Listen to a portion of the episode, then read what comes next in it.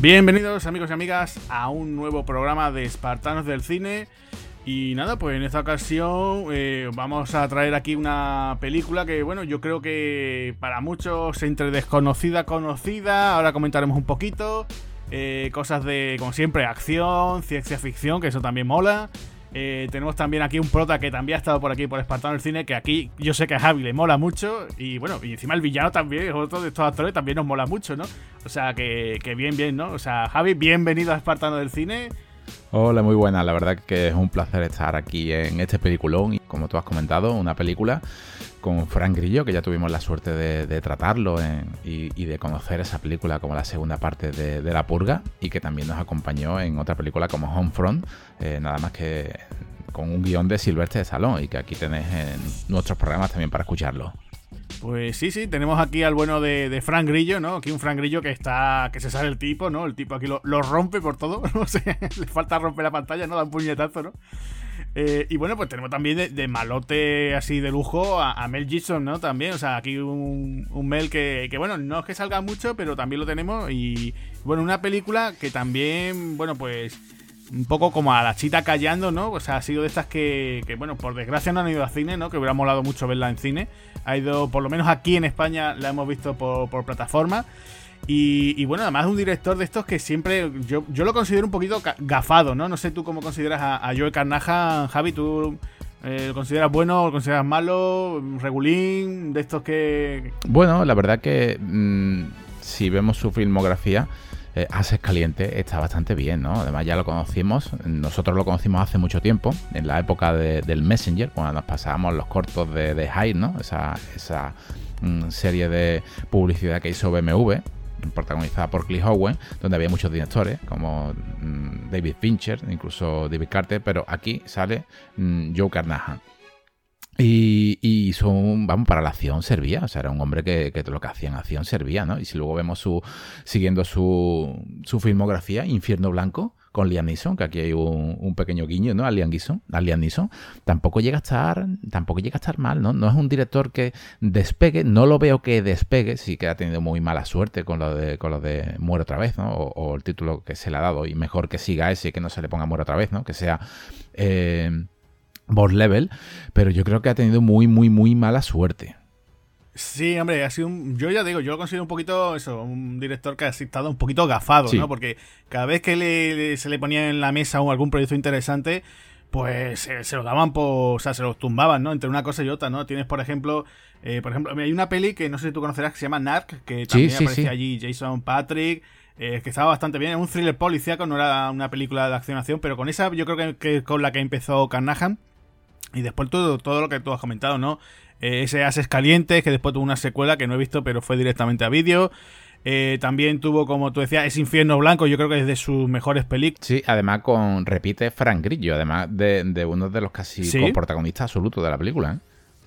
Eso es, eso es. después teníamos también por aquí esa... Mm, yo no sé cómo considerarla. Yo, a mí me parece entretenida, es verdad que me gustó mucho el comienzo, pero después ya la película se viene un poquito abajo. Sí, sí, Esa adaptación que hizo del equipo A. Está chula, está chula. O sea, no es que. Está chula, pero me, yo creo que se pasaron un poquito con el tema de los efectos especiales. Eh, Liam Neeson estaba muy bien, Bradley Cooper tampoco lo hacía mal. Ya después el tipo que hacía, que de hecho lo tenemos aquí también, ¿no? El tipo que hacía, el actor que hacía de DMA hacía lo que podía porque era complicado, ¿no? Un tipo, hacerle sombra a un tipo como Mr. T. Pero bueno, no, no estaba mal, yo te digo, simplemente el comienzo me parecía increíble. Yo estaba alucinando en el cine, decía, madre mía, esto, ¡guau! Esto que, que, yo estaba dando botes, ¿no? Viendo a esa furgoneta, viendo a todos allí pegando tiros y eso. Eh, pero bueno, se puede ver, se puede ver. Y después, pues, ya te digo, como te decía, proyectos que le han tumbado a este hombre, pues por ejemplo, tú ibas a hacer una adaptación de Daredevil, ambientada en los años 70. De hecho, hay por ahí un vídeo eh, concepto, el concepto como él quería plantearlo. Se la tumbaron, después salió la serie, ¿verdad? Que la serie está muy bien. Eh, quiso también hacer su propia versión de Dead Wish. Eh, quería contar con Liam Neeson, pero el estudio le dijo que no, muchacho, tú tienes que hacerla con Bruce Willis. Y bueno, pues por H por B tampoco, lo dijo que no. Se queda como productor simplemente del remake que hizo el Roth, que hay con Bruce Willis. Que no, no, es mala peli, no es mala peli, pero bueno, para otro día si no hablamos, ¿no? De ella, si quiere. Y, bueno, pues, pues ya te digo, tenía eso. También quiso hacer una continuación de Misión Imposible, también en su día. No sé si la tercera entrega, creo que, creo que iba a ser antes que llegara JJ Abrams. O sea, ya te digo, incluso quiso hacer también la continuación de Los Ángeles Confidencial, que era Jazz Blanco. O sea, eh, o sea y, y, sigo tirando y seguro que salen más proyectos, ¿no? Entonces es una pena que este tipo pues, pues ya te digo que no, no ha tenido esa suerte de decir, oye, pues voy a dar por fin con un buen blockbuster de decir, oye, pues mira, he recaudado chorrocientos millones con la estrella del momento. O sea, que llame, llame a, Dwayne Johnson. y bueno, pues que, que, nada, que no le ha salido bien. Y es una pena, porque ya te digo, incluso esta cinta, esta cinta, eh, yo te digo, llega a ir al cine. Eh, no sé si a lo mejor reemplazan a Frank Grillo, pues ya te digo, pues ponen a eso, a Dwayne Johnson, o te ponen a Vin Diesel y seguramente esto tuviera recaudado perfectamente sus 400 millones así visto y no visto, ¿sabes? Porque esta película eh, tiene acción, tiene humor, tiene muchas referencias al tema del videojuego, pero se podría decir que prácticamente no es un videojuego, no tiene eh, incluso el título de la película, ¿no? Ese boss level, porque es, ¿no? Pues una gran referencia a los videojuegos. Tenemos aquí incluso homenajes, ¿no? Directamente pues a videojuegos de, de muy clásicos desde de los 8 bits a 16 bits, incluso el gran homenaje al Street Fighter. O sea, que comienza la película, ves esa pantalla selección de personajes, ¿no? O sea, ya te digo que es una, una película que, que yo creo que, que, para todo el que le gusta todo ese tipo de cosas que estamos mencionando, pues yo creo que deberían de verla, ¿no? Sí, Agustín, es una película, como te has dicho, es para romper el verano en taquilla, simplemente para pasarlo bien, pero de tope gama, ¿no? O sea,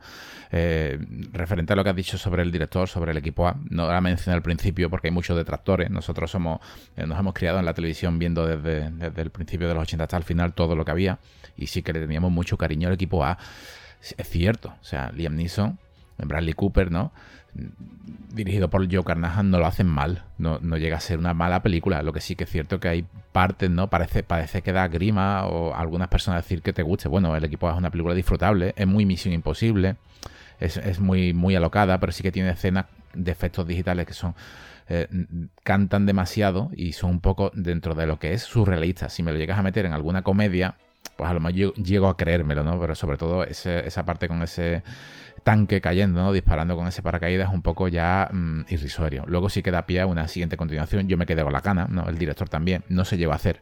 Pero bueno, no se llegó a hacer eh, pero el, director apostó por ella. Igual que también apostó por Frank Grillo. No es su primera colaboración. Este, este director ya le ha también es productor, ya le ha producido varias películas a, Frank Grillo, ¿no? La, primera que vemos es Wellman, ¿no? Una película del año 2017, donde él es un, es un conductor, que la, podéis tener en, Netflix. También tenéis otra, otra más, que es un poco más moderna, que además me la recomendaste tú, que es Point Blank, ¿no? Cuenta atrás, con Frank, con Frank Grillo también, y dirigida por Joe Lynch. Eh, la bueno, no está mal, es de acción, crimen, drama. Y luego también tenéis una eh, que me sorprendió un poco, ¿no? Por su, porque esta película sí que no se conoce absolutamente nada, ya del año 2019, eh, Set de Venganza. no Set de Venganza, eh, la, clásica que en su título original es Drive, ¿no? De Dwayne Johnson, sino aquí Sed de Venganza, que está escrita y dirigida por Aaron Harvey, donde Frank Grillo, digamos que es un, es un asesino y es un hace auténtico cabronazo, ¿no? O sea, es un papel que, que, a este señor tanto le pega como para, para, lo bueno como para lo malo. Aquí ya Joe Carnahan decidió, digamos, hacer su, su película mm, propia, ¿no? Con, con, este, con este actor, pero al principio no daban nada por él. O sea, no, no, apostaban, los estudios no apostaban. Es un proyecto que ya se, creo que se empezó a hacer sobre el 2012. Intentaron hacer como un, spot, una previa, que según las palabras del director dice que se puede encontrar en YouTube. Yo todavía no, no, no lo he encontrado. Y no, no cuajó, ¿no? Se, se decía que Frank Grillo no como si no sirviese, ¿no? Cosa que daros cuenta que aquí Franquillo tiene 54 años, ¿eh? 54 años y el nota está en plena forma y yo creo, Agustín, que es una lástima que a este hombre, para la edad que tiene, fijaros por ejemplo en Van ¿no? Pasando un poco los 60, eh, lo que este hombre hubiera podido hacer a finales de los 90 en el género de la acción si se lo hubiese explotado, ¿no? Sí, la verdad es que lo de Frank Grillo es una pena porque después lo hemos visto en otras películas, haciendo papeles secundarios, no solamente en el tema de acción, sino ya incluso lo comentábamos en su día, ¿no? Que, este tipo pues sirve pues, para, para un roto con un descosido, ¿no? Incluso yo lo recuerdo ver en, comedias también. O sea, que es que, eh, a ver, que no es que sea un, un actor muy, o sea, puede decir, no, no es un actor todoterreno, pero te puede servir pues para varios géneros, sí, sí, sí, sí, Y el tío lo ha demostrado, pues para dramas, para comedias, pues para, ya te digo, yo creo que recuerdo en una que tiene con Bruce Willis, que aparece por allí de secundario y dices tú, bueno, ¿y qué hace él ahí? Y se pone a hacer bromas sobre Celine Dion y cosas así, y el tío funciona. Eh, ya te digo, y aquí, pues yo creo que está en su salsa, o sea, aquí los momentos que él está luciendo músculo, es que te da, te da envidia, pues decir, es que sabemos que ya es una persona, ya es un cincuentón, vamos a decirlo así, y le hizo un, le hizo un el tipo, hay unos músculos que es que dice tu madre mía, que, es que yo creo que hasta los de 300, ¿no? los ve el reparto de 300 y tienen hasta envidia de él, ¿no? O sea, que eh, el tío está, está, está a tope, que se sale. Eh, lo ves que además aquí eh, bromea, hace bromas. el momento que también tiene muy divertido cada vez que va a robar ese cochazo que roba al comienzo de cada día, ¿no? Después ves como, como ligas con las chavalas, que el tío se las lleva de calle también tiene también su momento, aquí tiene su momento dramático, ¿no? También con su hijo, ¿no? La parte del hijo. Hay un momento que está muy bien. El tío incluso va narrando todo en off, que ahora si quieres vamos comentando un poco la película, ¿no? Si quieres. Y, y, lo hace bastante, bastante bien, ¿no? También es verdad que después contaremos, ¿no? Ese truco, ¿no? Porque esa relación padre-hijo funciona también, ¿no? Pero, pero ya te digo que el tío está muy bien. O sea, aquí da, muy bien el pego y funciona perfectamente, ¿no? O sea, un tío que, que la cámara también lo quiere, ¿no? O sea, que no es que decir, oye, pues mira, es que queda muy mal en cámara, ¿no? Dices tú, mira, eh, que le pasa, puede pasar a cualquier otro actor, ¿no? Sobre todo en tema de la acción, ¿no? Eh, fíjate tú, yo que hace poco he visto la de Jiu-Jitsu, ¿no? Y, bueno, pues tú veías la película y dices tú, joder, lo poco que sale él en la película, y dices tú, qué pena que sale nada. O sea, dices tú, es que incluso podrían haberlo puesto de, protagonista, porque el, el, protagonista de esa película es Alan Musi, ¿no? Que es el, el chaval este que ha protagonizado los remakes de esta, de, bueno, de las entregas de Kickboxer, ¿no? Y, tú lo ves y dices, tú, hombre, pues sí, un, buen especialista, eh, también eh, se dedica al tema de las artes marciales, pero después carisma, pues el chaval le cuesta un poquito, le está costando, y tú ves que está al lado de gente, pues incluso como del propio Nicolas Cage o, del propio Frank Grillo, y se le ve que el nota está muy, muy falto, ¿no? Y dices tú, es que, mira, chavales, es que, que no, ¿sabes? Que será muy bueno, pero tienes que currarte más esto, ¿no? Y Frank Grillo aquí, tío, derrocha, derrocha carisma, ¿sabes? Cada vez que se levanta, cada vez que contando con esa voz de no tan graciosa que el tío va diciendo, oye, pues me levanto, ahora aquí está el, el señor Mister Buenos Días, no sé qué, ¿no? Va diciendo bromas, ¿no? Va, o sea, funciona muy bien, funciona muy bien. Sí, eh, una película que, aunque veamos que no la intentan vender como si fuese del 2021, no es así. Una película que ya llevaba hecha un par de años, desde el 2019. Eh, no se estrenó. No, de hecho, una primera vez no sé, no, en un pase de prensa junto al director no quisieron mostrarla, no sé, no sé el motivo, porque la verdad que es un auténtico blockbuster. No sé si estuviese compitiendo con, otras películas del género, cómo hubiese quedado en taquilla. Desde luego, algo se hubiese llevado, porque costó unos 45 millones de, dólares, un presupuesto elevadito, ¿no?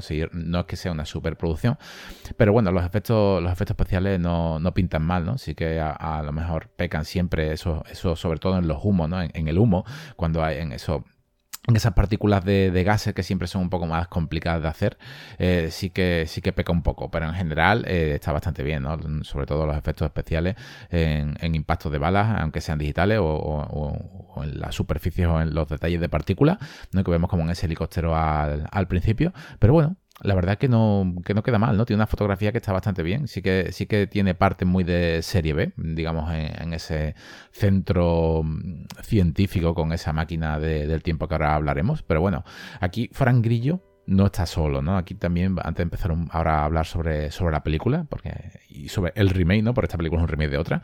Eh, aquí tenemos un reparto que la verdad que está lleno de, de caras conocidas, ¿no? Agustín, ¿quién hay por aquí? Sí, sí, sí, hay muchas caras conocidas. A ver, no tengamos. O sea, para empezar, bueno, hemos mencionado tanto a Grillo como, como a Gibson. O sea, que no hay que hacer mucha presentación. Y después tenemos aquí, yo creo que lo que más sorprende es ver, por ejemplo, a, bueno, digamos, en la otra, el otro vértice, ¿no? ¿Quién sale también en el cartel, no? Pues sale Naomi Watts. Que, bueno, tú, tú y yo antes lo comentábamos fuera de, micro, ¿no? Que esta mujer está envejeciendo fantásticamente. Eh, sigue estando guapísima. Eh, yo la recuerdo, por ejemplo, de sus primeros trabajos en Tanger, o sea, era una de esas adaptaciones de cómic muy loco en los 90.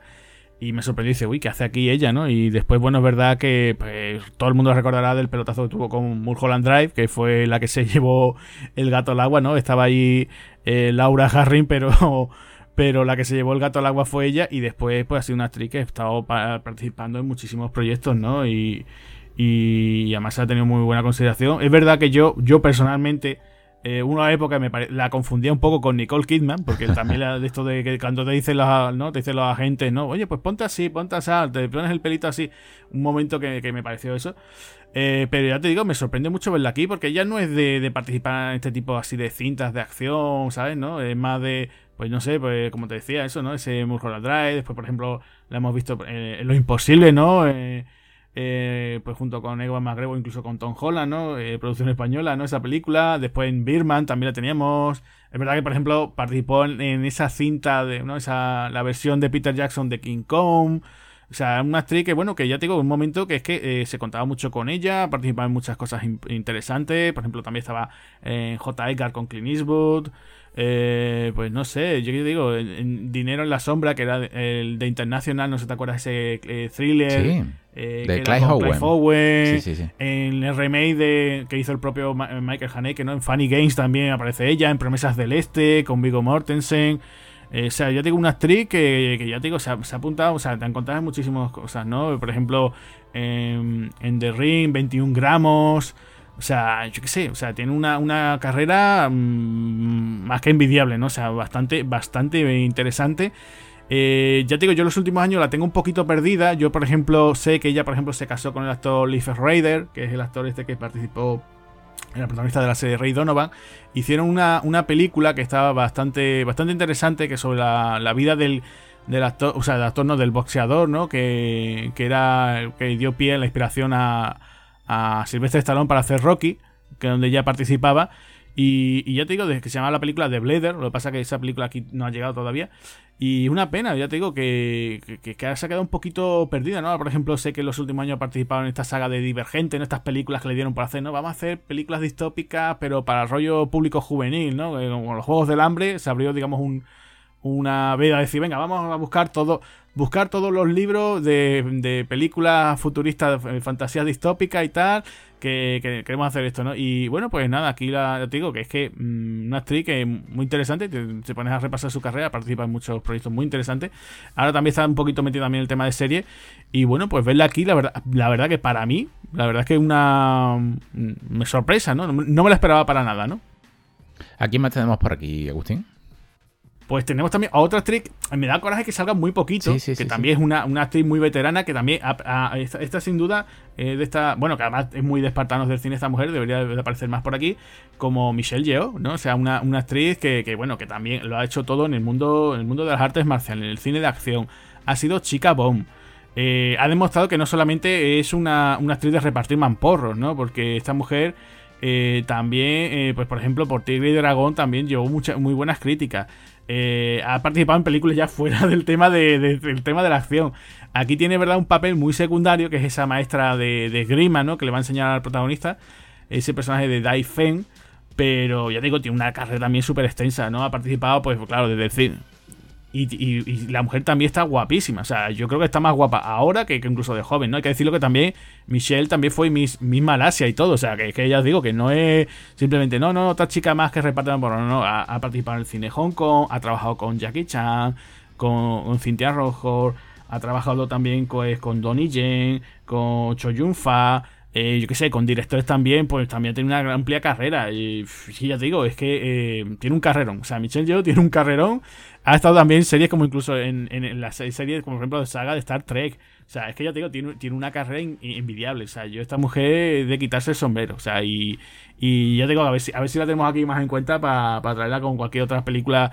Pues tiene de, de etapas suyas, pues ya te digo, desde ese comienzo, pues por ejemplo, en, en Hong Kong, pues yo recuerdo en la tercera entrega de, de, de Police Story, ¿no? Que era Super Cop, que aparece ahí, que de hecho su personaje funcionó tan bien que le hicieron un spin-off para su personaje, o sea, te imagínate, ¿no?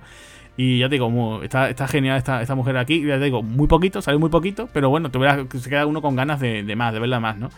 Y después, pues teníamos aquí un reparto. Yo digo que lo estaba viendo contigo y me sorprendió gente que digo, uy, pero ¿qué hace aquí, no? por ejemplo, eh, no sé, dime, dime, nombre. Tú dime nombre y yo te hablo de aquí de gente. Sí, pues sale, sale un chino, ¿no? Que cuando lo vemos, ¿no? O sea, bueno, lo primero que... bueno, el, hombre no, no es chino, ¿no? Pero nació en Estados Unidos. Es de Michigan, pero cuando lo vemos todos pensamos en, en, el chino del micropene, ¿no? De resacón. Sí, pues nada, Ken Jeong, eh, todo el mundo tú, tú lo estás haciendo, ¿no? Es el ese, creo que no me acuerdo cómo se llama su personaje en Resacón en Las Vegas, pero es el, que aparece en toda la saga. Es Show, es verdad. El amigo de Zack Galifianakis, ¿no? En esta de Resacón en Las Vegas, todo lo que tú decías, ¿no? También la segunda, bueno, incluso en la primera creo que ya sale desnudo, ¿no? Por allí. Y, bueno, este tipo eh, siempre se ha dedicado al tema de la comedia. Eh, sé que el tío había estudiado Derecho, o sea, que es abogado. O sea, no me lo imagino en un, juicio. En pelotas. Y después también, por ejemplo, eh, sí, bueno, ya sería tremendo, ¿no? Pero yo, por ejemplo, la recuerdo también de, la serie Community, donde también aparecía desde la primera temporada. El tipo pues está desatadísimo. Es muy gracioso este hombre. eh, es verdad que, ha hecho cosas eh, muy graciosas, cosas también de esta decir, bueno, tiene por ejemplo la de asesinando a David Hasselhoff, que también es para echarle de comer aparte. Y ya te digo, pues mira, aquí tiene un papel como ese camarero, ¿no? Eh, Jake, este que le va sirviendo a, a nuestro Roy, ¿no? Al protagonista, de Frank Grillo, le va sirviendo esas botellas, ¿no? ¿no? le va a poner una, una copa, no, no, le pone la botella entera, ¿no? Y, bueno, pues nada, quizá tiene un papel secundario y bueno, pues está bastante bien. Después, no sé qué te parece, por ejemplo, el personaje de Brett, ¿no? Ese Will Sasso, ¿no? Ese, como lo dice una de las veces Grillo, ¿no? Dice, parece un unicornio con, de 200 kilos, ¿no? también un actor también muy de serie de televisión, también de comedia. Aquí cae mal, tío, ¿no? O sea, es el segundo, ¿no? La mano, la mano derecha del, del, coronel, ¿no? Que es el personaje que interpreta a Mel Gibson. Y, la verdad es que me sorprendió mucho, porque yo estoy acostumbrado a este hombre de. Además, tiene cara de buenazo, ¿eh? No, porque aquí hace el tío un tipo malo y estás esperando eso, que en cualquier momento le peguen una paliza ya. Y no sé, después me ha sorprendido, pues, por ejemplo, viendo, viendo el reparto aquí, pues, por ejemplo, no, eh, lo comentábamos antes, ¿no? El, tema del equipo A, aparece aquí Quinton Jackson, también apodado Rampage, ¿no? Que, eh, que fue SMA, ¿no? De, esta actuación que hizo Joe Carnahan, que aparece también aquí. Un minuto. Como uno de esos.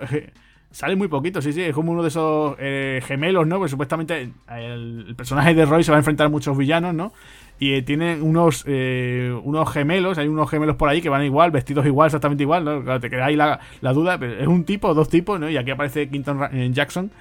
después también, bueno, Annabelle Wallis, que es una actriz que también, pues por ejemplo, participó en, en, la película esta de la momia, ¿no? Esta última actuación que se hizo con Tom Cruise que fue fallida, ¿no? Pues también aparece por aquí.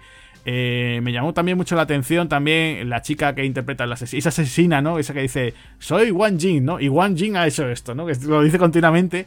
Eh, Selina Lo, la verdad es que lo hace muy gracioso, ¿no? Está, muy simpática ese personaje que tiene y, me gusta incluso el juego que tiene con el propio Frank Grillo, ¿no? O sea, que ya te digo, está, bastante bien. Y no sé si tú quisieras destacar a alguien más del reparto, ¿no? Porque no sé si acaso el, chico, ¿no? El actor que interpreta al hijo de, de, Frank Grillo, que resulta que es el propio hijo de, de Frank, ¿no? O sea, hay que aprovechar, ¿no? Dice, buscamos un niño y entonces Río Grillo, que pues como te decía, ¿no? Funciona muy bien esa relación padre-hijo, ¿por qué? Porque en la vida real es el hijo, ¿no? Del propio actor. Así que bueno, pues no, no, hace nada mal, ¿no? El chico, ¿no? O sea, el ratito que tiene, pues lo hace bastante bien, ¿no? Eso, a ver si saca el carisma del padre y lo vemos en un futuro hacer películas de, acción que todavía, todavía es muy chico. No solamente sale el, el hijo, ¿no? La película está dedicada, lo, lo vemos en los en los créditos finales. Eh, está dedicada a la muerte de, la madre, no está dedicada a la abuela de Río Grillo, a, la madre de, de, Frank Grillo. Y aquí, Agustín, te voy a hacer una pregunta, ¿no? Como siempre, siempre empezamos los, los podcasts, ¿no? Antes de meternos en faena. ¿Cómo conociste esta película? ¿No? Aquí te voy a hacer dos preguntas, ¿no? ¿Cómo conociste esta película? Y cómo conociste los viajes en el tiempo en el cine. Bueno, pues mira, la primera pregunta eh, fue de esas veces que no sé por qué estoy, estoy haciendo así investigaciones, consultas por, por internet. Digo, bueno, a ver este actor que está haciendo o este director. Y no sé si es que estaba viendo lo que tenía por ahí para estrenar Mel Gibson o lo de Joe Carnahan y apareció este título. Y digo, bueno, ¿esto de qué va? Claro, yo empiezo a investigar un poco, hay un par de fotos. Digo, oye, pues esto puede estar bien, ¿no? O sea, aquí hay temas de viajes en el tiempo, se ve que hay acción, reparto así con caras conocidas. Digo, oye, pues esto puede estar bien. Y la estaba siguiendo de hace un tiempo. Ya cuando eh, la pude ver por primera vez, que la vi en versión original, me, sorprendió mucho.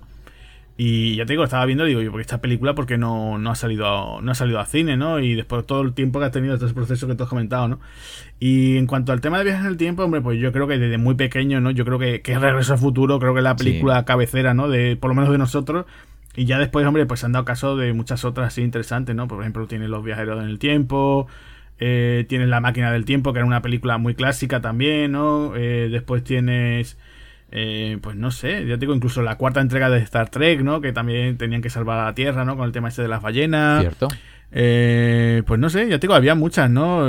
pues ya te digo, empezamos a tirar, ¿no? Te encuentras mucho, mucho tema de, de viajes en el tiempo y aquí pues yo no sé si tú querrías comentar alguna, ¿no? ¿Qué otra? Sí, hay, hay, hay un montón. Vamos La verdad que también ha sido una pregunta trampa para ponerte, pero sí, yo, yo, la descubrí exactamente igual que tú. De hecho, la descubrí por uno de los enlaces esos que me mandan. Mira esto. Y yo de repente, pues ya se convirtió en película a seguir desde el primer momento. A ver si se estrena, a ver si se puede estrenar, a ver si, a ver si llega a España de alguna manera, a ver si la disfrutamos en el cine, ¿no? Y no ha podido ser así, pero bueno, la hemos disfrutado en, la pantalla pequeña unas cuantas de veces antes de preparar el, podcast, una, más o menos cada unas cuatro veces. Y sobre las películas en viajes en el tiempo, pues sí, pues siendo un niño y habiendo crecido en los 80, pues claro, es imposible no recordar, ¿no? No recordar esa pedazo de saga, ¿no? De CMX, de de Regreso al Futuro. Pero sí, también has mencionado algo muy bueno sobre la máquina del tiempo, ¿no? Eh, de Time Machine. Aquí en, España creo que se llamó El tiempo en sus manos, del 60, si no me equivoco. Una película que vi bastantes veces en televisión. Sobre todo la, recuerdo que la echaban en, incluso los domingos por la mañana. y me daba miedo la, parte de los Morlocks, ¿no? De, esa sociedad que vivía bajo, bajo tierra. Pero no, no es la única, ¿no? Incluso aquí en España se, se han hecho como los cronocrímenes, por ejemplo. O Durante la tormenta, que es muy reciente, que está bastante bastante, interesante la película. Aunque durante la tormenta se puede decir que es como si fuese un remake encubierto de Frequency ¿no? a la española.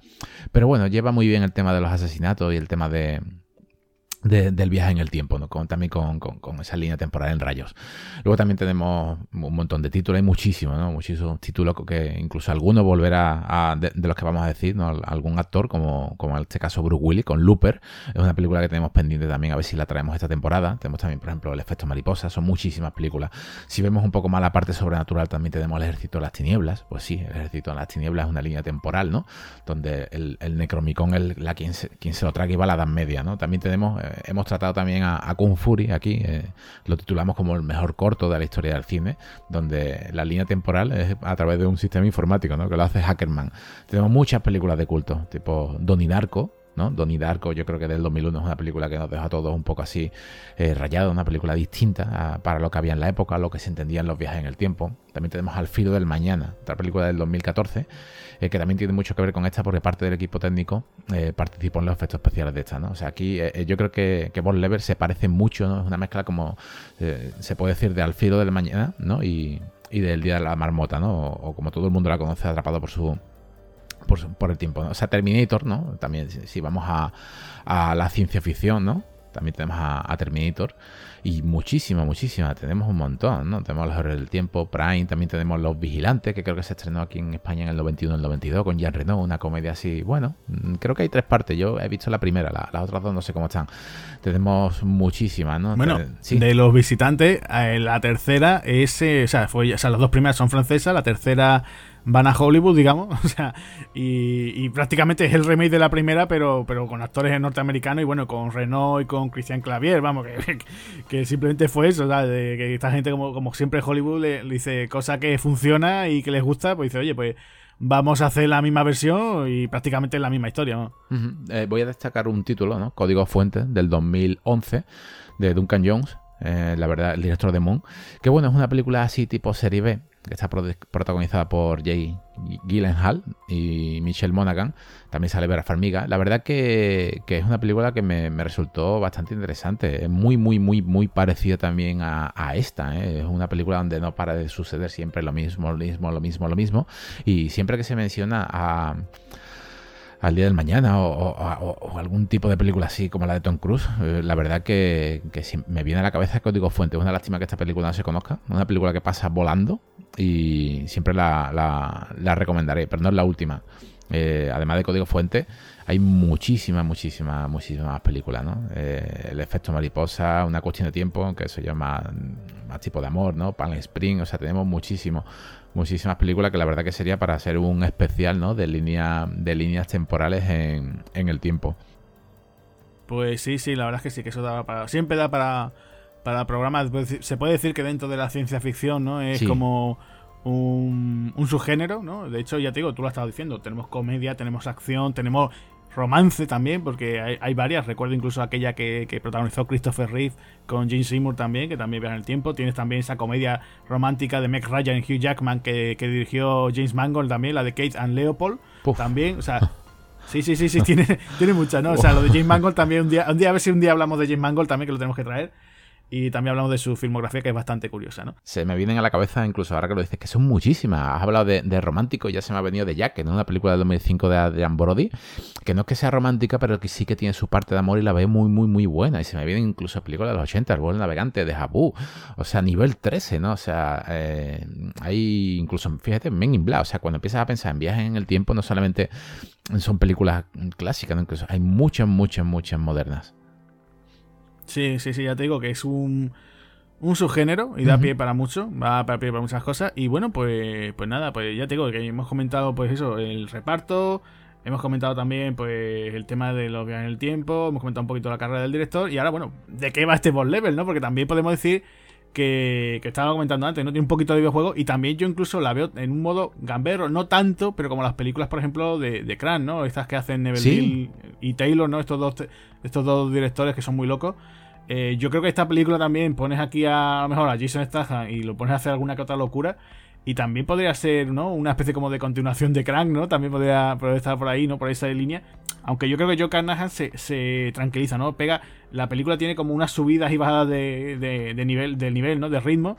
Y hay, hay, momentos que está ahí, ahí, ¿no? Se puede, decir, puede haber un momento en que, que yo y Frank Grillo se cruzara con Stahan, ¿no? Por aquí, ¿no? Sí, no, sí, no sí, sé si te parece eso, ¿no? Sobre todo el comienzo, ¿no? Porque, a ver, de Kiria, ¿tú cómo venderías esta película, no? Se lo estamos comentando aquí a nuestros oyentes y dirán, bueno, ¿de, de qué va este boss level, no? ¿Cómo este muere otra vez? ¿De qué, ¿Cómo lo llamarías tú? ¿Cómo, cómo se, tú, tú, vas, te encuentras a alguien, ¿no? Tú imagínate que a día de hoy existiera todavía el videoclub, ¿no? Y te dice, estamos allí trabajando y te vienen, ¿no? Y dice, oiga, ¿de qué va esta película, no? Y, usted, y tú qué dirías, ¿no? Pues diría, pues mmm, es como eh, el día de la marmota, ¿no? Mezclado un poquito con Alfredo del mañana y, y, y, ya que has comentado, eh, en vez de en vez de Crank, en vez de Jason Statham, pues con, con Frank Grillo, ¿no? Y te dirían, bueno, ¿y Frank Grillo quién es, no? Pues tú le dirías, bueno, pues como Jason Statham, pero con tupé, ¿no? Jason Statham con pelazo.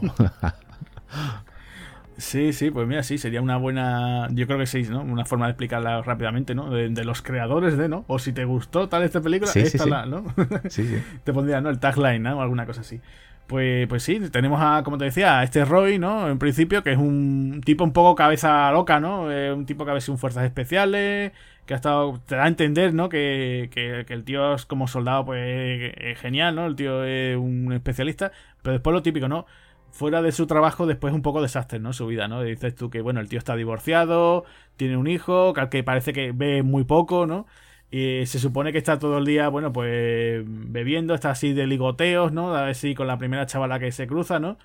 Y, y bueno, pues le pasa que va a ver a su ex, ¿no? A su esposa, que, que además es científica, está haciendo ahí un proyecto ahí un poco raro, ¿no? Él va a llevarle el currículum, que además me hace mucha gracia cuando le dice, no, bueno, es que no se ve bien la letra aquí, ¿no? Pero te dice tal cosa, ¿no?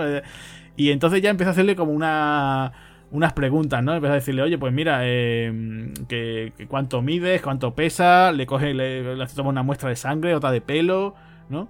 Y, y claro, eh, resulta que, que, tal como empieza la película, porque ahora eso, eh, vemos que él va explicando, bueno, dice intento número tal, ¿no? Te dice, pues voy por el intento número 139. Entonces lo que sucede es que después de ver a su esposa, bueno, a su ex, él, pues le vienen unos tipos, los quieren matar, ¿no? O sea, aparecen por allí además unos tipos, no un asesino random, ¿no? Sino que además son asesinos con cada uno con diferentes rasgos, ¿no? Tenemos por ahí, como tú decías, ¿no? Eh, tenemos eh, desde esos dos hermanos gemelos que van vestidos iguales. Tenemos incluso la propia sombra de, de, Roy, ¿no? Porque hay un falso Roy, ¿no? Hay un tipo que va igual que él.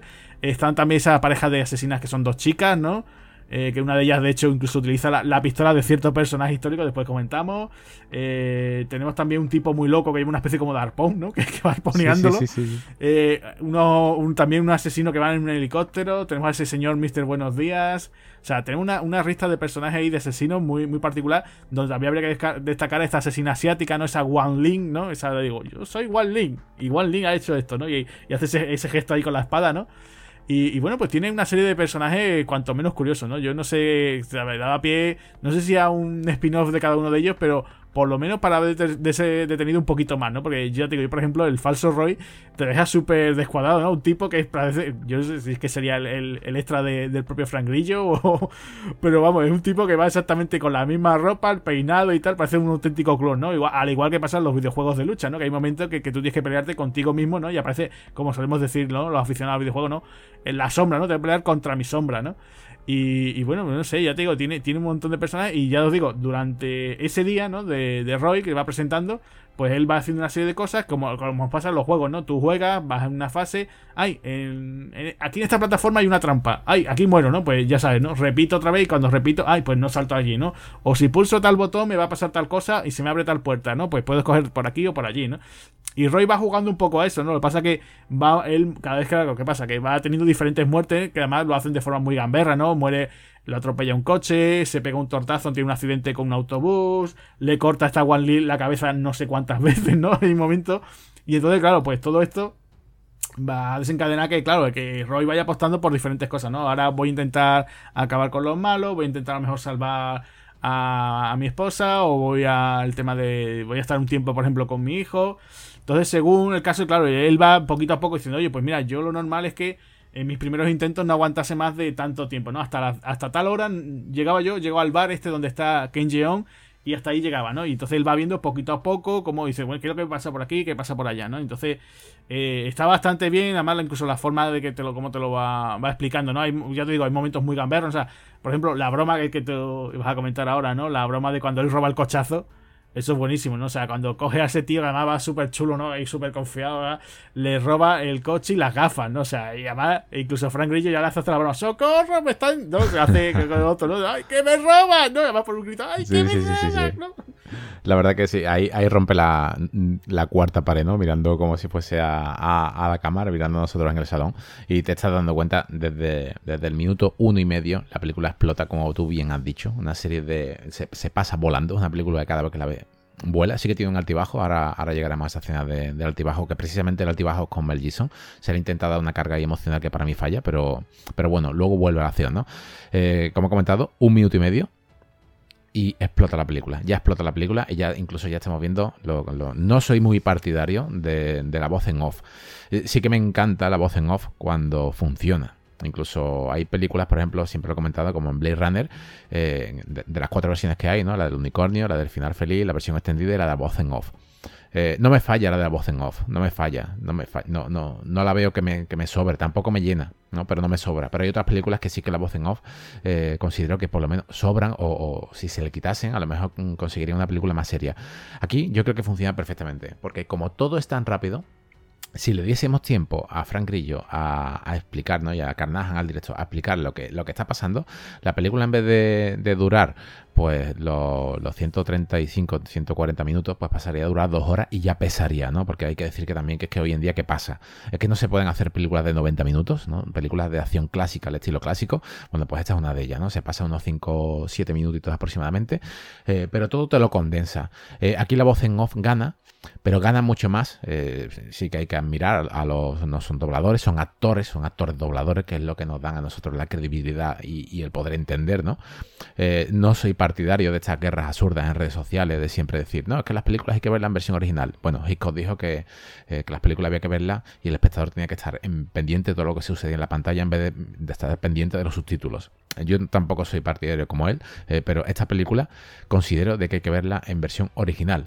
el motivo por qué eh, porque aquí nos están midiendo a un, como tú bien has dicho, a Roy, un mujeriego, también lo vemos del minuto uno, vemos las bebidas, vemos esa cama con esa chica rubia, ¿no? que luego posteriormente nos daremos cuenta de que es su dentista, pero es que nos están vendiendo un personaje eh, que yo creo que ha sido, eh, mm, puede ser por rapidez, no es que lo haga mal, no es que lo haga mal, son buenos actores dobladores todos, si no, no estarían en una producción de este tipo. Eh, pero ya lo hablamos incluso fuera de micro, cuando la vimos en, Amazon, de que hicimos la comparación entre el idioma original y, el doblado, y nos dimos cuenta de que eh, Frank Grillo aquí lo ponen con una, con una voz más de jovencito, más de jovencito de, unos 30, 30 y pocos años. Cuando eh, verdaderamente su voz eh, además le ponen una voz muy, digamos, muy clarita, no muy, muy clara, demasiado suave, cuando su voz es totalmente ronca. Su voz es, para, para que lo, lo, comprendáis, quien no lo haya escuchado en versión original, parece como si fuese Batman, ¿no? Como, como si fuese Bruce Wayne, pero no de Bruce Wayne, ¿no? Sino, de Batman, ¿no? O sea, Frank Grillo habla así, ¿no? Habla como, mafioso, tiene un vozarrón que le da un toque más de dureza al personaje, ¿no? Es como, es como la... Me, parece la comparación como, se, hizo aquí, pero la versión inversa, ¿no? Aquí con Clint Eastwood siempre se le ha dado una voz totalmente ruda, ¿no? Y buena, ¿no? Además tiene uno de los mejores dobladores de la historia de, perdón, actor de doblador de la historia del cine, ¿no? Pero pero aquí la verdad que, en su voz verdadera de, de Clint Eastwood es muy suave, ¿no? Muy, voz de, flauta. Pues aquí es al contrario. Si tenéis la oportunidad de verla en versión original, verla, eh, invitamos a todo el mundo porque vais a descubrir la, pedazo de voz que tiene. O sea, ya es el único fallo que le puedo poner a, la película en versión de, comparar la original con, la doblada. Sí, sí, en eso ya te digo, coincide contigo que, la voz de Frank yo es que eso, es quien se acuerde, pues, por ejemplo, esa voz que pone, por ejemplo, Claudio Serrano cuando, cuando está haciendo el doblaje de, de Christian Bale, pues, pues sí, un estilo así, sí. Además que incluso lo hace con un tono incluso como de canalla, ¿no? Como un tono como de cachondeo él, ¿no? O sea, él está contando todo lo que le está pasando, ¿no? Intento, no sé qué, ¿no? Además recuerdo que, que hay un intento de, de esas veces, que creo que era el 79, cuando él se levanta de la cama y se da un golpe, ¿no? Con el pie contra, contra la pasta de la cámara, como en plan, ¡ay, que me, que me pasa esto, ¿no? Y muy gracioso cuando empieza eso, ¿no? Con ese Mister Buenos Días, cómo lo vacila, ¿no? Cómo él se levanta, hace que la chica salga corriendo, vacila al otro, el otro está dando ahí golpe y él se está cachondeando, se toma un café, le lanza la roja al café, aparece ese helicóptero con esa, con esa metralleta que se lo carga, o sea, eh, es genial, ¿no? Incluso él como salta del piso, cae encima de un... O sea, ya, ya, claro, de todas las veces que le ha pasado, ¿no? ¿Cómo sabe que él, cuándo, dónde está, en qué posición está el camión? Cae en, ese... En esa cuba donde está la arena no se hace daño, salta tan tranquilo, se pone su chaqueta, ve dónde está el tipo este del coche y ya empieza la persecución. Vienen estas dos chicas, ¿no? Que quieren acabar con él. Y claro, pues, pues está bastante bien, ¿no? O sea, un comienzo muy rompedor, muy macarra, como también, también la película es muy macarra, ¿no? O sea, esa forma, tiene ese puntito macarra que también la hace muy interesante, ¿no? Muy, que de vez en cuando se agradece ese tipo de cosas, ¿no? Eh, después, no sé, yo ya después, por ejemplo, te digo, te, te hacen esta presentación, como te decía, ¿no? Porque, claro, no es tan lineal, ¿no? Yo a lo mejor hubiera preferido que fuese un poquito más lineal, ¿no? Que hubieran dicho, oye, pues empieza la película, te presentan al personaje, ¿no? Pero va así y oye, pues le mete, le mete ritmo, mete un ritmo acelerado, o sea, va de 0 a 100 en, en 0, ¿no? 0, segundos, o sea, en 0,1 segundos ya está la película funcionando, ¿no? Te meten incluso esa presentación, como te decía, la musiquita, todo referencia a videojuegos, ¿no? Sobre todo, como te decía, el Street Fighter. Eh, después eso, ya te digo, el personaje de, de Mel Gibson, todo muy, ¿no? Sobre todo cuando mm, empieza a contar esa historia de lo de cuando él era joven, estaba metido en una batalla, ¿no? Y te cuenta esa historia de, la de la serpiente que dices tú, bueno, Vale, venga, vamos a aceptarlo, ¿no? Yo no sé si es que tenían pensado hacerlo de otra forma, pero bueno, no está mal, ¿no? Sale incluso allí fumando puros y tal, no decía, es el malo, ¿no? Ahí, sin desde el primer momento. Y después, bueno, todo el tema de que tú decías, ¿no? De. Eh, te va metiendo todos estos personajes, sobre todo esa acción, que hay, momentos muy locos, ¿no? Yo, por ejemplo, cuando él cuenta, ¿no? Unas veces que, se acerca a estas chicas, le pegan un tiro, ¿no? Y él se queda así con la cara como se ríe. ¿no? se ríe como diciendo, bueno, venga, vale, ¿no? Eh, empiezo la siguiente, ¿no? Y, ya después, pues, bueno, te cuento también la historia esta de cuando él está con la camarera, o sea, de la chica, cuando él te cuenta, dice, bueno, y la chica esta, la rubia que estaba, ¿quién es? ¿No? Creo que tú dices, es su no sé si es su dentista o la ayudante, bueno, pero es del tema de, de cuando ha ido al dentista. La camarera, personaje de la camarera, que parece, hay un momento dices tú, uy, esto si hubiera sido muy loco, y dices tú, aquí el personaje no solamente se liga a la, dentista, sino que se liga también a la camarera, ¿no? Porque la camarera como que está también ahí poniéndole ojitos también a él, ¿no? Pero le dice, no, no, tú estás todavía enamorado de tu ex, ¿no? Y... Y después, claro, es lo que dices tú, después de toda esta acción tan loca, es cuando ya te presentan un poco al, personaje del hijo, ¿no? De Joe. Y claro, cuando te presentan el tema de, todo esto, ¿no? Del, como ese, podemos decir, ¿no? Como un salón de videojuegos retro o algo así, ¿no? Que, que uy, qué chulo, ¿no? Eso dices, joder, ¿dónde, ¿dónde, tiene uno de esos, ¿no? Que, que tienen toda esa, está todo lleno de, de, de, máquinas arcade, de videoconsolas, ¿no? Y están todos los chavales allí disfrutando, ¿no? De, de, Street Fighter 2 y de muchos otros juegos. Y, y, claro, pues te van metiendo eso por un lado, ¿no? Eh, después mm, te mete ya cuando él dice, bueno, pues ya por aquí no puedo seguir, ¿no? Pues voy a intentar apostar por otro, ¿no? Entonces es cuando empieza a decir, venga, pues me voy a intentar ahora entrenar, por ejemplo, con el tema de la esgrima, ¿no? Que porque dice, es que siempre que intento llegar a tal sitio, eh, siempre llega esta Wang Jin y me, me rebana la cabeza, ¿no? No sé, siempre va entonces ya te digo, tiene ahí como ciertos momentos. Yo, por ejemplo, te lo decía antes, ¿no? Eh, la escena, por ejemplo, tiene con Naomi Watts. No sé si es por darle más tiempo a, la actriz, sí. pero como que se estira mucho, ¿no? O sea, decir, bueno, pues simplemente, vale, ella es la, el personaje, el que eh, todo el tema, ¿no? De, de esos bucles temporales pues van a estar a causa de ella, pero como que estira mucho, ¿no? O por lo menos esa sensación, ¿no? Porque te está diciendo, vale, sí, que el personaje de Roy es un bala perdida, que podría haber sido un buen padre y tal, aparte de ser un gran soldado, eh, y ella pues está súper ocupada y bueno, pero también le dice que el hijo, bueno, se está pareciendo mucho a él, ¿no? O sea, que tiene cosas buenas y tal, ¿no? Pero estira mucho, ¿no? Después también el rollo del personaje de Brett, ¿no? El, segundo del coronel. Me da la sensación que los tiran un poquito esa escena, no sé, yo ya te digo que la, la peli está bien en duración, pero le hubiera cortado un poquito eso, ¿no? sé, se, estira un poquito ahí, no sé por qué le dan tanto carnajas, ¿no? Igual que cuando ella se pone, no, eh, Roy, tienes que mirar el regalo que te he dado, el regalo, lo del libro de Osiris, acuérdate del libro de Osiris, ¿no? Para decirte, oye, ¿qué, ¿de qué va, ¿no? Y te cuenta toda esa historia de que si Osiris, pues que la mujer, que si él tenía que volver otra vez a la vida y todo eso, ¿no? Sí, la verdad que, tienes toda la razón, Agustín, porque si la película hemos comentado que empieza explosivamente, se para, lo tengo aquí, tengo aquí nota, en el minuto 17 se para y empieza y, te pesa, ¿no? Te pesa, porque si la película ha empezado así tan bestia, eh, duele porque del 17 al 37 son otros 20 minutos que empieza con el tomo dramático. Entonces, este es flashback que ha hecho aquí un flashback tan bestia, ¿no? De unos 20 minutos no debería haber sido así. O sea, supongo que en, montaje lo habrán hecho para que quede bien, pero yo creo que debería haber sido como tú has dicho, ¿no? Que la película empiece con el tono dramático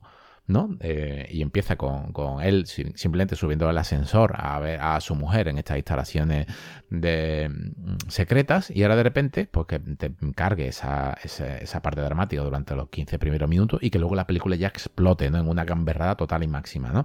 Eh, yo creo que aquí sí, sí, que, sí que es cierto es uno de los, de los motivos, uno de los, de los pocos mm, digamos fallitos que puede tener la, la película, que el tema de de tener un flashback no le ha venido nada, nada bien porque es que le baja, le baja el ritmo constante. Luego el ritmo vuelve otra vez a, subir.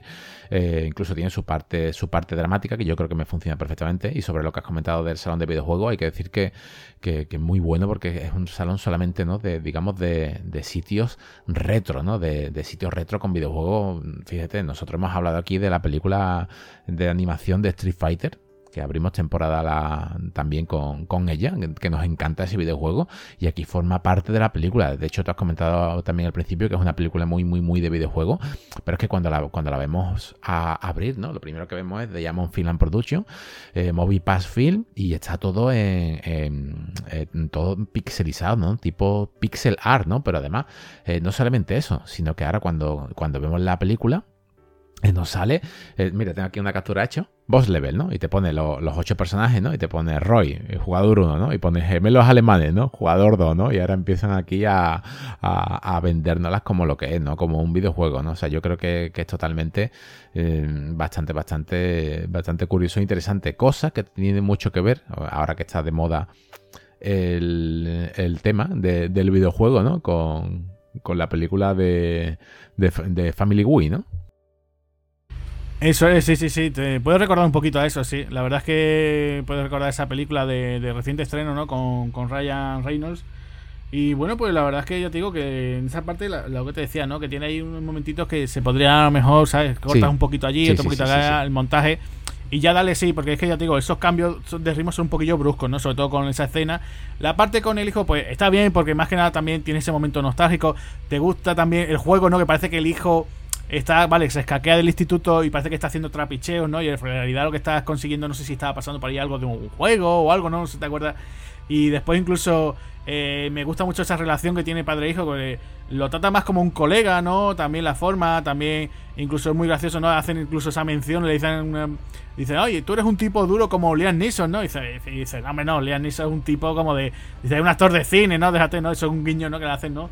A, como tú decías, ¿no? También que Carnahan ha trabajado varias veces con, con Nissan, ¿no? Y bueno, incluso también Frank Grillo también ha trabajado con él, entonces bueno, venga, vamos a hacer ese pequeño guiño, ¿no?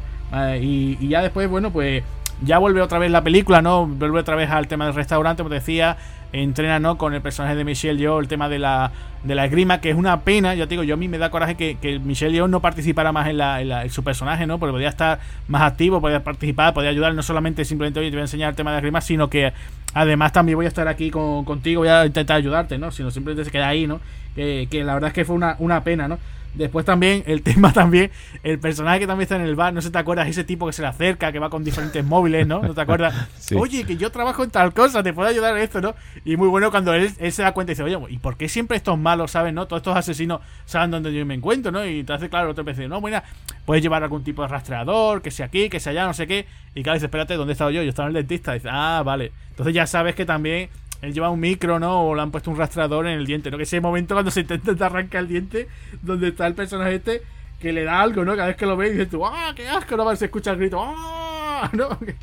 Que, ya fue tremendo. Pero no solamente ese momento, Agustín, sino que es cuando empieza a buscarse el, el, el, grillo, es decir, cuando empieza a buscarse eh, el micro, ¿no? Entra en los servicios, está con los calzoncillos ahí en, picado y se está tocando eh, el muñeco y de repente abre la puerta uno y está ahí manoseándose y dice, ayúdame, ayúdame.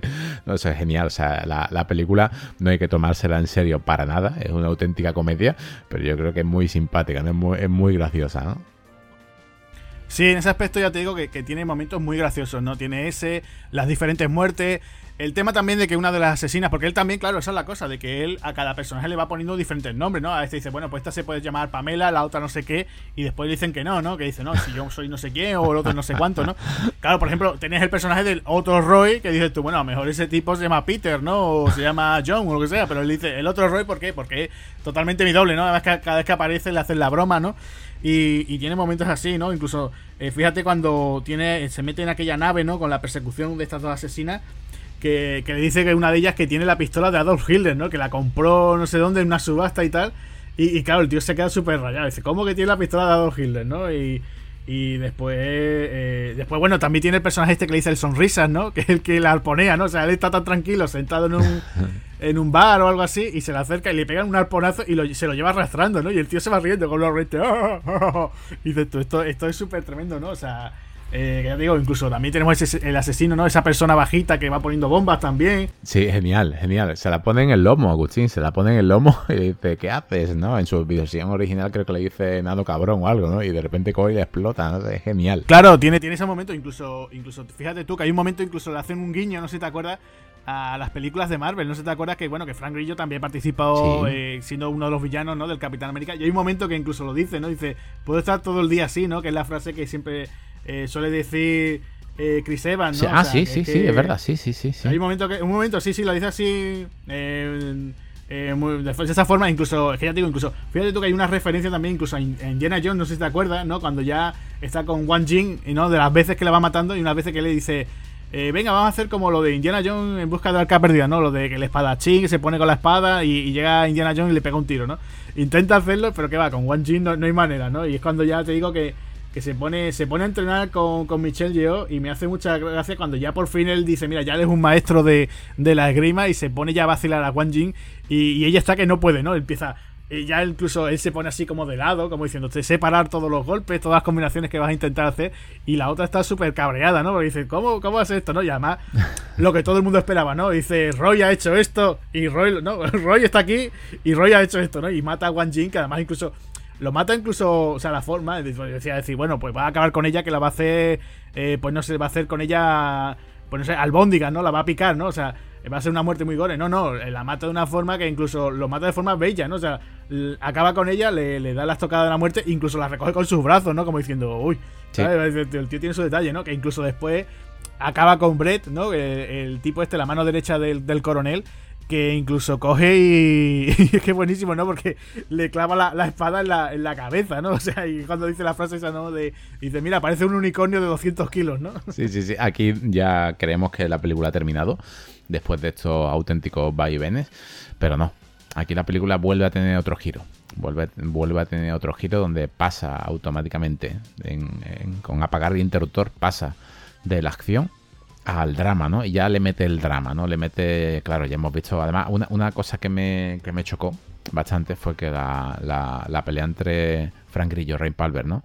Y, y Mel Gibson fue muy corta, ¿no? Vamos, Mel Gibson tiene su edad, pero en Los Mercenarios, por ejemplo, cuando lucha con Sylvester Stallone, que también está entrado en años, yo creo que le pone más peso, ¿no? Aquí han intentado para vendérmelo, ¿no? Para venderlo a todo el mundo, como que también ha sido un, militar que se ha metido en un montón de, de, guerras, yo creo que falla. Es una pelea que dura muy, muy, muy, muy poco. O sea, no, le da oportunidad de, casi de, pasar ni medio minuto de, acción, ¿no? Cosa que podían haber explotado porque tenían ese pedazo de escenario con esas figuras de arte, con esa, esos eh, vitrinas llenas de, armas, ¿no? Es un escenario que podría haber dado mucho más de sí, ¿no? Yo aquí no, aquí no. Aquí directamente Frank Grillo acaba con él, pero en un minuto, o sea, nada, no dura nada, ¿no? Sale para los golpes.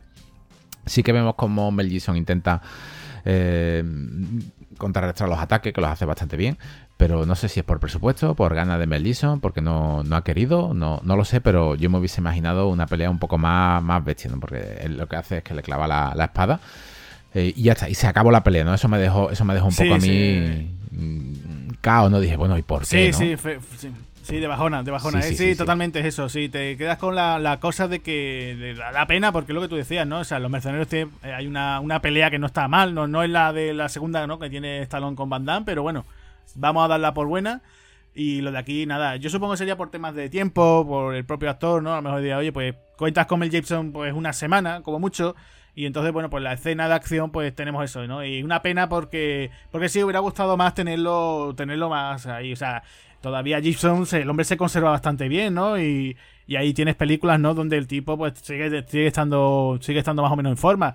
Y es una pena, ¿no? Que no que no hayan dado para más, ¿no? No sé si ya te digo, pues por cosas de, rodaje, porque eh, fíjate tú, de todas maneras, la película eh, viene también esa pelea que tiene con Wang Jin, ¿no? Que digamos que digamos la de todos los asesinos la que más problemas siempre le suele dar a Roy, ¿no? O sea, él está siempre un poco frustrado con, con eso, ¿no? Incluso hay veces que él eh, acaba, intenta acabar con todos estos asesinos de una forma, ¿no? Dice, venga, voy a ponerle bomba a este locazo de aquí, al otro de allá, al, a Roy siempre le, engaño, ¿no? El otro Roy como que él sabe cómo quitárselo rápidamente de en medio y claro, pues con One G le da muchos problemas y claro, es lo que tú dices, tienes ese escenario que además es muy escenario como de fin, fin de videojuego, ¿no? ese, final boss, ¿no? Que, y claro, pues te ves con, con Mel Gibson que tiene ahí un... Eh, como diciendo, bueno, hay un par de intercambio de golpes y poquito más, ¿no? Que dices tú, oye, pues podría haber dado lo que tú dices, ¿no? Pero bueno, no está mal. Yo creo que el resto de la acción está bien más o menos compensado. ahí no creo que tengo yo problema.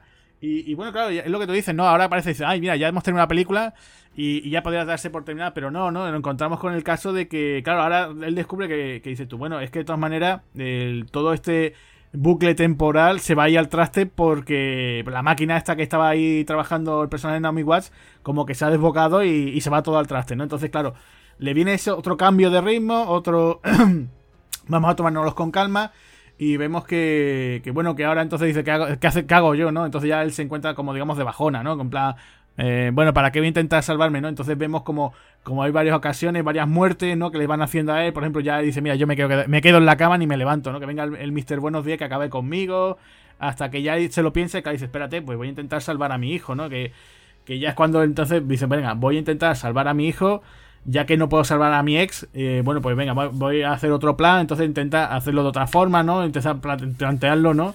Y, es lo que estamos viendo, ¿no? Dice, bueno, ¿qué, qué hago? ¿Qué no hago? ¿no? Que, que ahí también hay un momento también muy dramático, ¿no? Cuando va al, sitio este de los videojuegos y está la policía que acaba de llegar, porque además fíjate tú que la policía solamente aparece allí, ¿eh? que es el único momento que vemos policía, ¿eh? con todo, todos los destrozos que hay por la ciudad, porque él va destrozando media ciudad y no aparece ni un policía y, y resulta que ahí te lo encuentras, eso, el momento ese así dramático y decir, bueno, vale, eh, lo que te decía, no, voy a intentar pasar más tiempo con mi hijo, me lo paso muy bien, vemos el momento, como te decía, ¿no? ese, momento, esa relación, ¿no? Él se pasa todo el día con él, van a los videojuegos, van a comer, van a muchos sitios y se ve que a partir de tal hora pues se va todo, ¿no? Al traste, ¿no?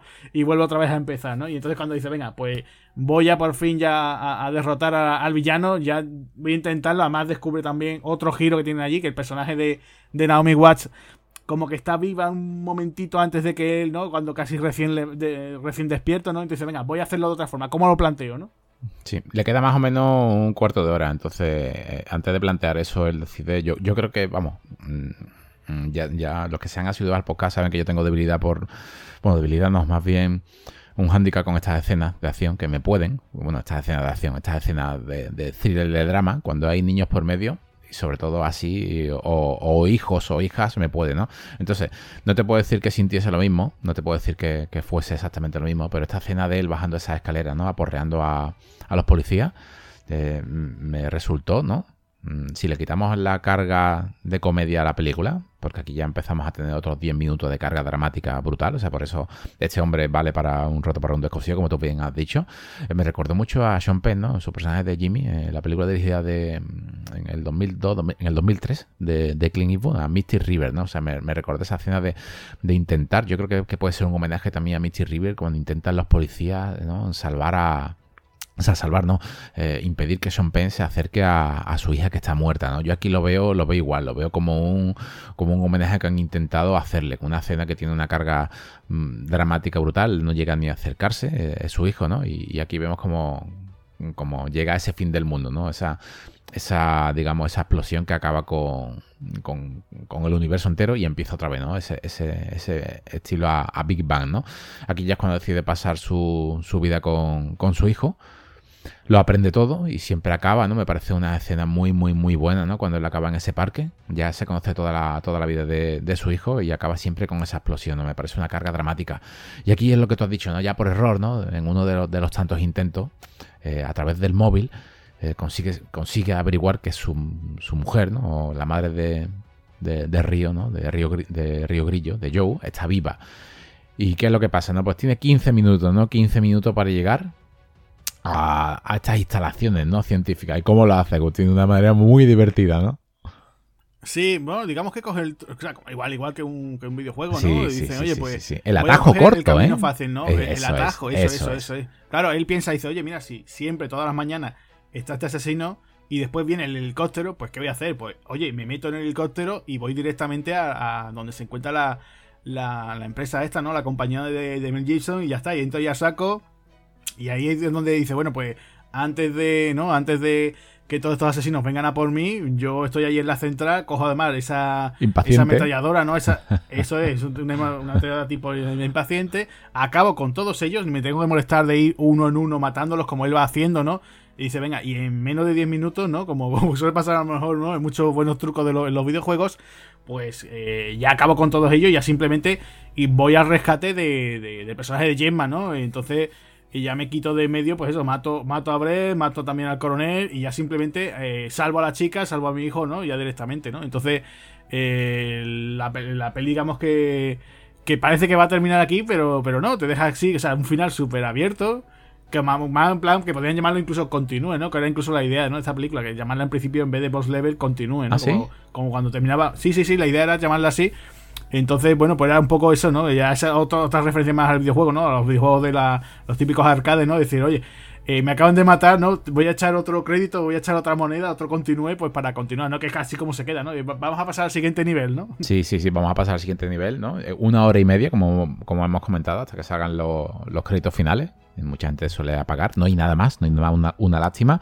Yo no sé qué es lo que ha intentado aquí hacer Joe Carnaja, me parece que vamos a coger un avión ¿no? para Estados Unidos, vamos a ir a visitarlo, a llamarle a su puerta, oye, ¿qué pasa aquí? no Denos el guion, ¿no? El guion extendido o algo, pero díganos qué es lo que ha pasado aquí, ¿no? Ya te lo deja tu imaginación, ¿no? Digamos que para resetear, porque lo que se quiere intentar es hacer ese bypass temporal, ¿no? Resetear ese, ese contador, ¿no? Y, para eso tiene que entrar la, la, materia que falta, ¿no? En, ese núcleo. Y, quién es, ¿no? Pues él, ¿no?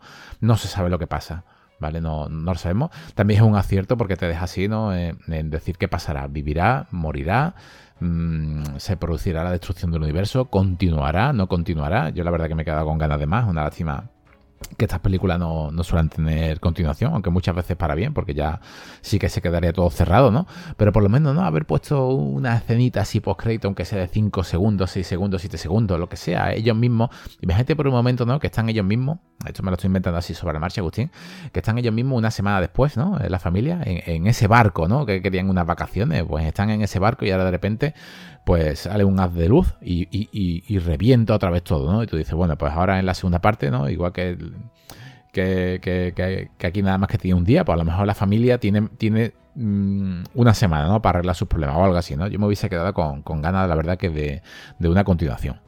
Sí, sí, sí, la verdad es que eh, estaría, estaría bien, o lo que tú dices, por lo menos que lo hubieran hecho eso, una escena post-crédito que le hubiera venido bien, ¿sabes? Decir, oye, pues ya que te deja eso tan abierto, decir, oye, pues hay una cierta posibilidad o algo para que, bueno, pues tuviésemos alguna continuación, a ver qué, qué le ocurre a Roy, ¿no? Y a su familia, a ver qué es lo que, lo que sucedería, ¿no? La verdad que podría ser interesante. No sé si dentro de la cabeza de, de Joe Carnahan tendrá la idea o no de continuarlo, o simplemente dejarlo así, no sé, veremos, ¿no? A ver qué, qué, podría pasar, ¿no? Sí, hay que decir también que, que esta película es un remake, es un remake de, de, de otra. Bueno, copia muchísimo, ¿no? Copia muchísima muchísimas películas de este tipo. Es muy difícil, ¿no? Una película de viajes en el tiempo.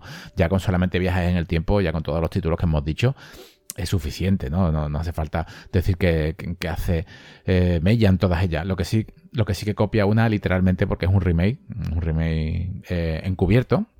Eh, bueno, encubierto. En Carnahan dijo que sí, que, se había, digamos, basado en esa. Se puede decir que es un remake. Que la película se llama 1201 Testigo del Tiempo. O sea, la película es un. también está basada a su vez en un corto de dos años anteriores, una película televisiva. Eh, donde, de principios de los noventas, donde mm, prácticamente suceden los mismos, los mismos que pasa aquí, ¿no? Eh, es, un personaje que se levanta todas las mañanas y ocurre lo mismo. Sí que en esta película sí que tiene un montón de intentos, tiene 200 y pico de intentos. En, esta, en, la, en Testigo en el Tiempo no. Testigo del Tiempo solamente hay cinco intentos. Y, se levanta en plan comedia. O sea, la película empieza en plan comedia, empieza con una conversación telefónica con la madre, diciendo, él, intenta explicar a la madre si tiene pareja, sí, sí, soy un mujeriego, cosa que aquí sí que la ha adoptado. También vemos unos andares de, cierta rubia eh, que aparece mientras el protagonista va en el coche. Y, vemos como los andares son exactamente iguales que los de Naomi Watts aquí. O sea, es también como un pequeño homenaje que le han querido dar. Aquí el protagonista no es Roy Palmer, ¿no? Es Barry Thomas. Y trabaja en la misma agencia, donde se está ah, en esa agencia, ¿no? En ese, en ese laboratorio secreto, él trabaja en recursos humanos, pero se están intentando hacer una máquina que domine el tiempo. Aquí el día que se repite es el 27 de abril del 93, lo tengo aquí en la nota, ¿no? El, tomado nota. Y aquí la única diferencia es que la, máquina del tiempo, él se enamora de una chica y, la chica muere a las, a las 18 y 15 de la tarde, cuando, a, cuando ella la matan. Eh, él da marcha atrás, eh, no tiene efectos especiales buenos de la época, es una película televisiva, pero sí que tiene, tiene un detalle curioso, que, lo gracioso de esta de esta película es que el efecto del tiempo es, mm, digamos, para atrás, ¿no? Vemos como las estrellas van mm, volviendo en, su, en su amplitud para atrás para intentando mostrar lo que es el, efecto especial del tiempo. Las actuaciones no están mal, ¿vale? No, conozco prácticamente a nadie, solamente al director, que ahora comentaré un poquito de él. Eh, lo que sí que Jonathan Silverman es el protagonista y sale por ahí, sale un minuto, porque en uno de los intentos, de los cinco intentos que tiene, lo pillan entrando en las instalaciones secretas, en unas instalaciones que no me ha dado tiempo a buscar más información sobre la, sobre la película de, del 93, eh, pero desde luego que Peter Ryan ha tenido que tener mucho en cuenta 1201 Testigo en el Tiempo, porque la máquina que intentan inventar para el tiempo, simplemente le pones un rail con un coche y se parece mucho a la de Time Cop.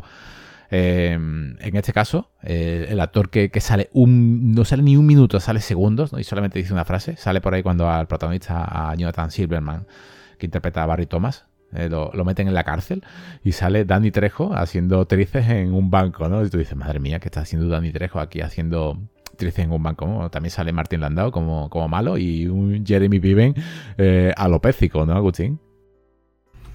Sí, lo de Jeremy Piven también da para, en este caso sí daría para mí para hablar, ¿no? Pero sí, tenemos un actor que también es muy conocido, ¿no? Jeremy Piven, la gente se acordará de él, pues por ejemplo, en la serie del Séquito, que lo teníamos por allí. Y bueno, pues nada, eh, teníamos, yo digo, una, una, cinta, pues digo, que para aquellos que se os ha gustado este boss level, pues, pues tenéis ahí para, para descubrir, ¿no? Sí, yo, yo creo que, que, es una lástima que no se haya podido estrenar en verano, porque Mm, hubiese, hubiese sido un auténtico disfrute. No creo, Agustín, que hubiese no sé si estarás de acuerdo conmigo, a lo mejor no hubiese sido un número uno en taquilla, pero sí que hubiese sido de esas pequeñas sorpresas, ¿no? Que, se, que están en cartelera y que todo el mundo la disfruta y, la ve, por lo menos con una buena cifra. A lo mejor no llegaría a los 400 millones de recaudación, pero con llegar a unos 150, unos 200 se hubiesen podido dar por satisfechos, ¿no? Eso es, sí, yo creo que, que podría haber sido rentable. O sea, vamos a ver, yo esta película es cierto que, bueno, tiene una buena factura, cierta, verdad que hay ciertas limitaciones, ¿vale? Por el tema de que hay repeticiones y tal, pero bueno, tiene, tiene actores conocidos, eh, tiene una historia interesante, tiene una acción, tiene una comedia, eh, tiene ese guiño también a los videojuegos, no sé, yo digo, ¿qué, más quiere la gente, no? O sea, ¿qué más quiere a día de hoy eh, para un film, no? Pues es verdad que ciertas cositas que hubiéramos cambiado, un poquito el montaje y tal, eh, esos bajones que tiene a lo mejor de ritmo, pero yo creo que ya tengo, está bastante bien como para decir, oye, quiero, como estábamos diciendo, queremos una secuela o, algo más, ¿no? Sí, sí 1201 Testigo del Tiempo la podéis encontrar en YouTube. Hay alguna versión por ahí que está subtitulada. Bueno, si queréis echarle un vistacillo, no está mal. Eh, lo, más, no digamos por decir mm, destacable que tiene, que el director es Jazz Shoulder. Bueno, ¿y quién es este hombre? Bueno, este hombre es de, un película de culto como Hidden. Hidden lo oculto, una película que, tuvimos aquí en España el gusto de ver en la segunda cadena, un peliculón protagonizado por Keyman Lahan y la verdad que, a mí me encantó. Así que no os esperéis Hidden, no os esperéis un, un, peliculón de culto como Hidden, esperaros una TV movie, pero bueno, eh, se puede decir que sí que tiene bastantes similitudes, si le quitamos la acción, pues tiene bastantes similitudes con, esta película. Eso es, sí, yo ya simplemente antes de despedirme, bueno, comentar un par de curiosidades.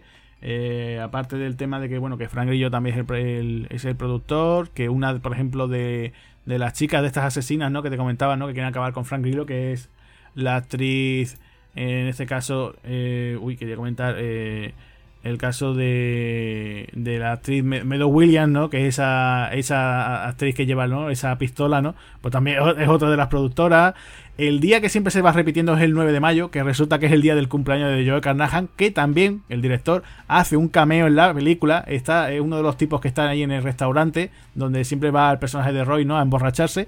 Y que bueno, ya lo último, una cosa así muy, muy típica para aquellos que son muy aficionados al cine, el famoso grito Wilhelm, ¿no? Que es una, un grito que se ha utilizado en muchísimas películas, pues aparece, lo tengo además aquí anotado, en el, a la hora 24, 18 segundos, se escucha, ¿no? El un tipo gritando, ¿no? Que además creo que es el de los que están en el costero, ¿no?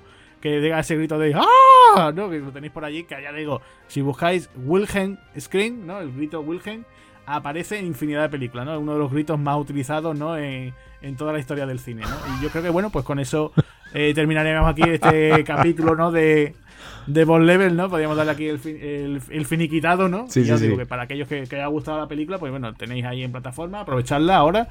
Y, nada, pues espero que a todo el mundo le haya gustado este eh, comienzo de temporada. Y nada, pues como, como tú, tú dices, ¿no? Volveremos con, con otra eh, película de acción trepidante, ¿no? Así es, así que aquí se despide Javier Hernández al grito de Wilhelm.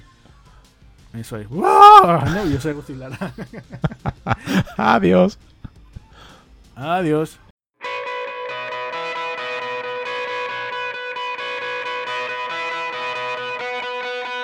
Bueno, pues ya estamos aquí en una pequeña pausa. Y bueno, pues nada, amigos, que ya que estamos aquí, pues aprovecho, yo soy Agustín Lara y en esta ocasión, pues, oye, os voy a comentar que no sé si lo sabéis, pero Espartanos del Cine tiene ya un spin-off que se llama Amigos del Cine, que lo podéis encontrar, por supuesto, también en Spotify.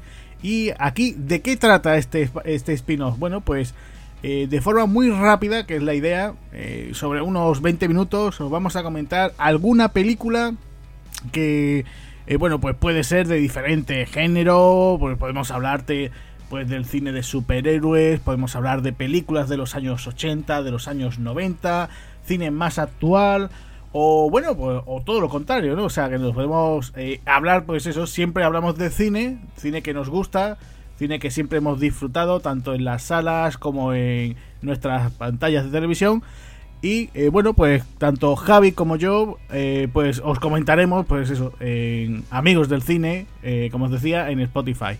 Así que ya sabéis, bueno, pues si tenéis un ratito libre, pues no os olvidéis de que ahí estamos nosotros para comentaros, bueno, pues esas películas que siempre, siempre hemos querido hablar, pero que bueno, por una cosa u otra, pues en Espartanos del Cine no tocaba. Así que recordadlo, amigos, nos encontramos en Spotify y somos Amigos del Cine.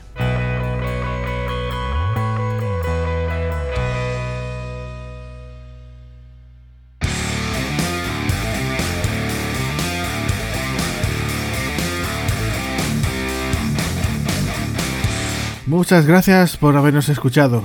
Si queréis oír más podcasts de Espartanos del Cine, recordad que estamos en nuestro canal de Spotify. También podéis seguirnos a través de las redes sociales, Facebook, Twitter e Instagram. Además, tenemos nuestra página web www.espartanosdelcine.com. Un saludo amigos.